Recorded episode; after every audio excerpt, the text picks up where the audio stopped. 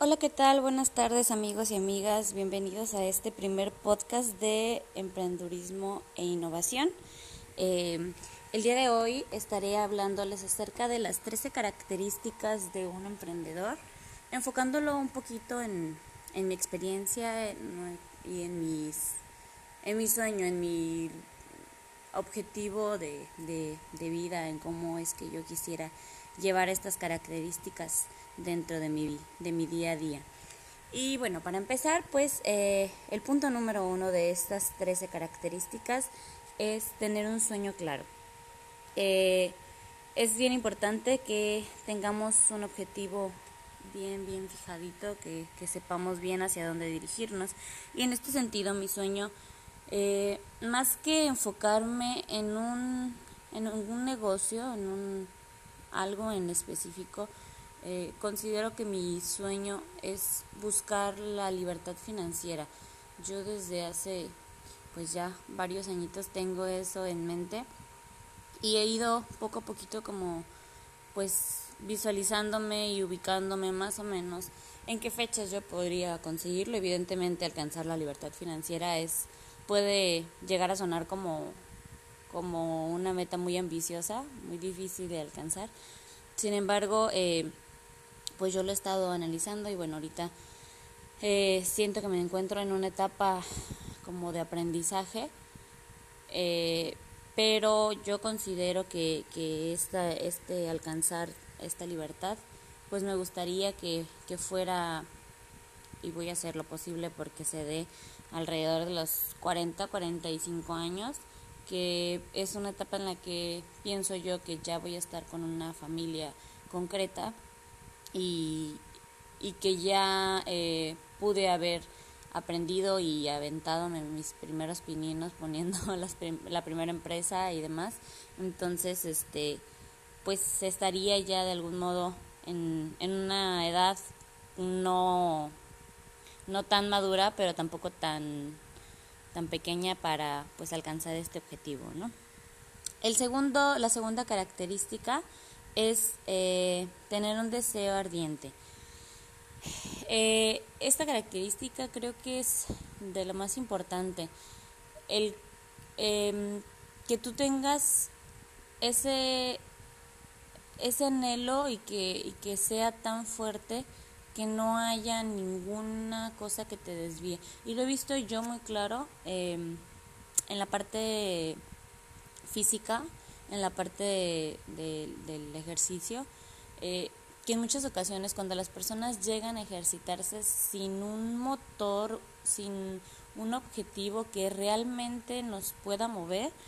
se deja, o sea, inicias, vas un mes, dos meses y ya después llega la fiesta, llega cualquier otra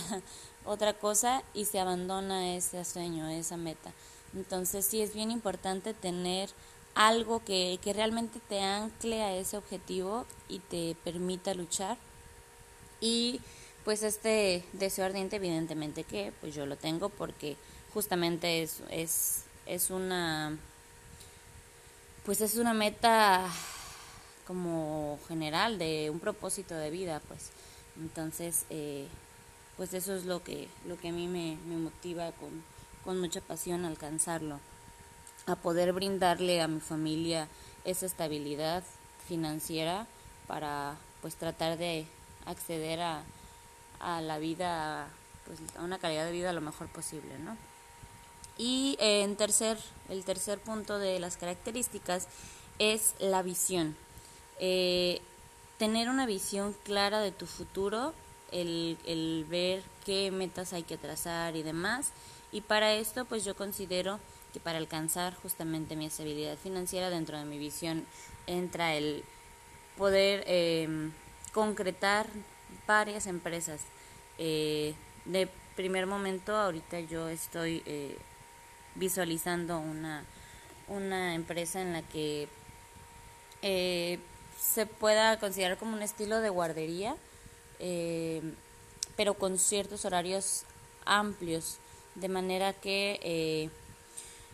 pues esa guardería estaría ubicada en una zona en la que no hay guarderías, cerca de eh, un negocio que ya, ya está en puerta de un CrossFit y pues ahí este habría eh, bastante clientela, bastante oportunidad de, de, que, de que esto funcionara. Entonces, este, esa es una de, las ideas que tengo en mente, pero eh, pues sin duda estas empresas, el, poder aterrizar estas empresas, pues me llevaría a mi sueño. El siguiente punto, el punto número cuatro, es que un emprendedor toma riesgo. Eh, dentro de esos riesgos que yo tendría que asumir, evidentemente es salir completamente de la zona de confort. Y estos riesgos me eh, llevarían a pues a lo mejor a sacrificar un poquito del tiempo familiar, a lo mejor a a, quitar algunas vacaciones mientras se construye este sueño y solamente eh, brindarnos una, una, fecha al año para, para poder estar eh, saliendo de vacaciones, estar en familia y, y además de del tiempo familiar, pues sí el otro el otro riesgo que sin duda alguna es para cualquier persona que quiera emprender, pues sería la, la parte de las inversiones. Eh, requeriría que yo consiguiera un, préstamo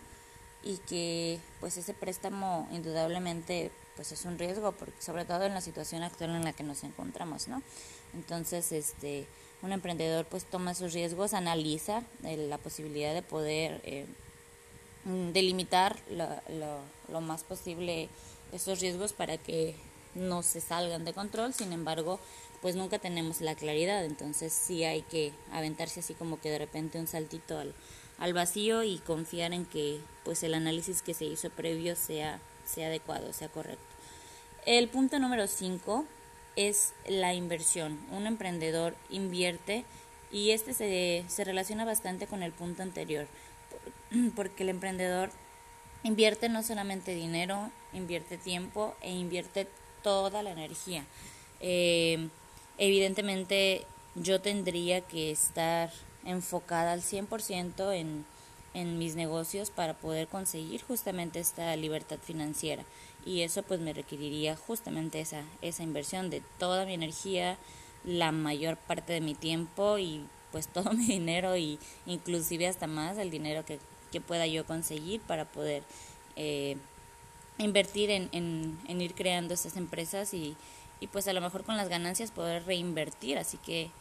pues sería a lo mejor el, obtener ganancias a, cierto, a largo plazo, porque los primeros años pues serían de inversión y reinversión. El punto número 6 nos dice que un emprendedor es paciente. Y este punto me lleva a, analizar eh, pues cómo estamos en nuestra sociedad actualmente, ¿no? Porque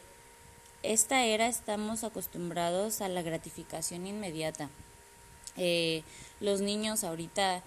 mm, ya por el simple hecho de ir a la escuela ya quieren ser eh, gratificados, quieren ser reconocidos y papá, papá, pero si me saco un 10 en el examen me vas a dar un celular. Cuando yo recuerdo que en mi, tiempo, en mi época de, de estudiante, eh, obviamente más pequeña porque actualmente también me, me encuentro estudiando, pero de primaria estamos hablando más o menos, pues no, en ningún momento a mí se me ocurría decir, oye, voy a obtener algo por, por esto, porque yo, los, yo lo consideraba y, considero que es así. Eh, era mi obligación en ese momento, es, es mi, mi actuar, mi, lo que me correspondía para esa etapa de mi vida, ¿no? El esforzarme y el, el poder eh, pues obtener esa, esa calificación pues buena en base al, al, esfuerzo que yo puse y es algo que yo observo mucho actualmente que, que los niños de ahora como que no, no, se, no son conscientes de, de que en esta vida pues se necesita así como que echarle ganitas a, a las cosas para poder obtener realmente una gratificación. Ahora todo lo queremos rápido, todo lo queremos fácil y, y eso es algo que, que un emprendedor eh, pues no puede permitirse. Un emprendedor debe ser paciente y estar consciente de que pues las, los objetivos se podrán cumplir a lo mejor a mediano plazo, a lo mejor a largo plazo, a lo mejor nunca y eso no debe de, de echarte así como que abajo, ¿no? El siguiente eh, punto es el hecho de que el emprendedor es una persona creativa, es una persona innovadora. Eh, en ese punto, pues justamente es lo que yo he estado considerando, el que mis empresas puedan ser a lo mejor no creativas en el sentido de que no existe en la ciudad ninguna, pero sí el ofrecer algo distinto. Por ejemplo, en este caso que les comentaba de la primera empresa que tengo yo en mente para llegar a mi estabilidad, a mi libertad financiera, perdón, es eh, pues lo de la guardería. Entonces, esta guardería pues tendría horarios amplios de manera que pues se adecue a las necesidades de la zona y de la población, porque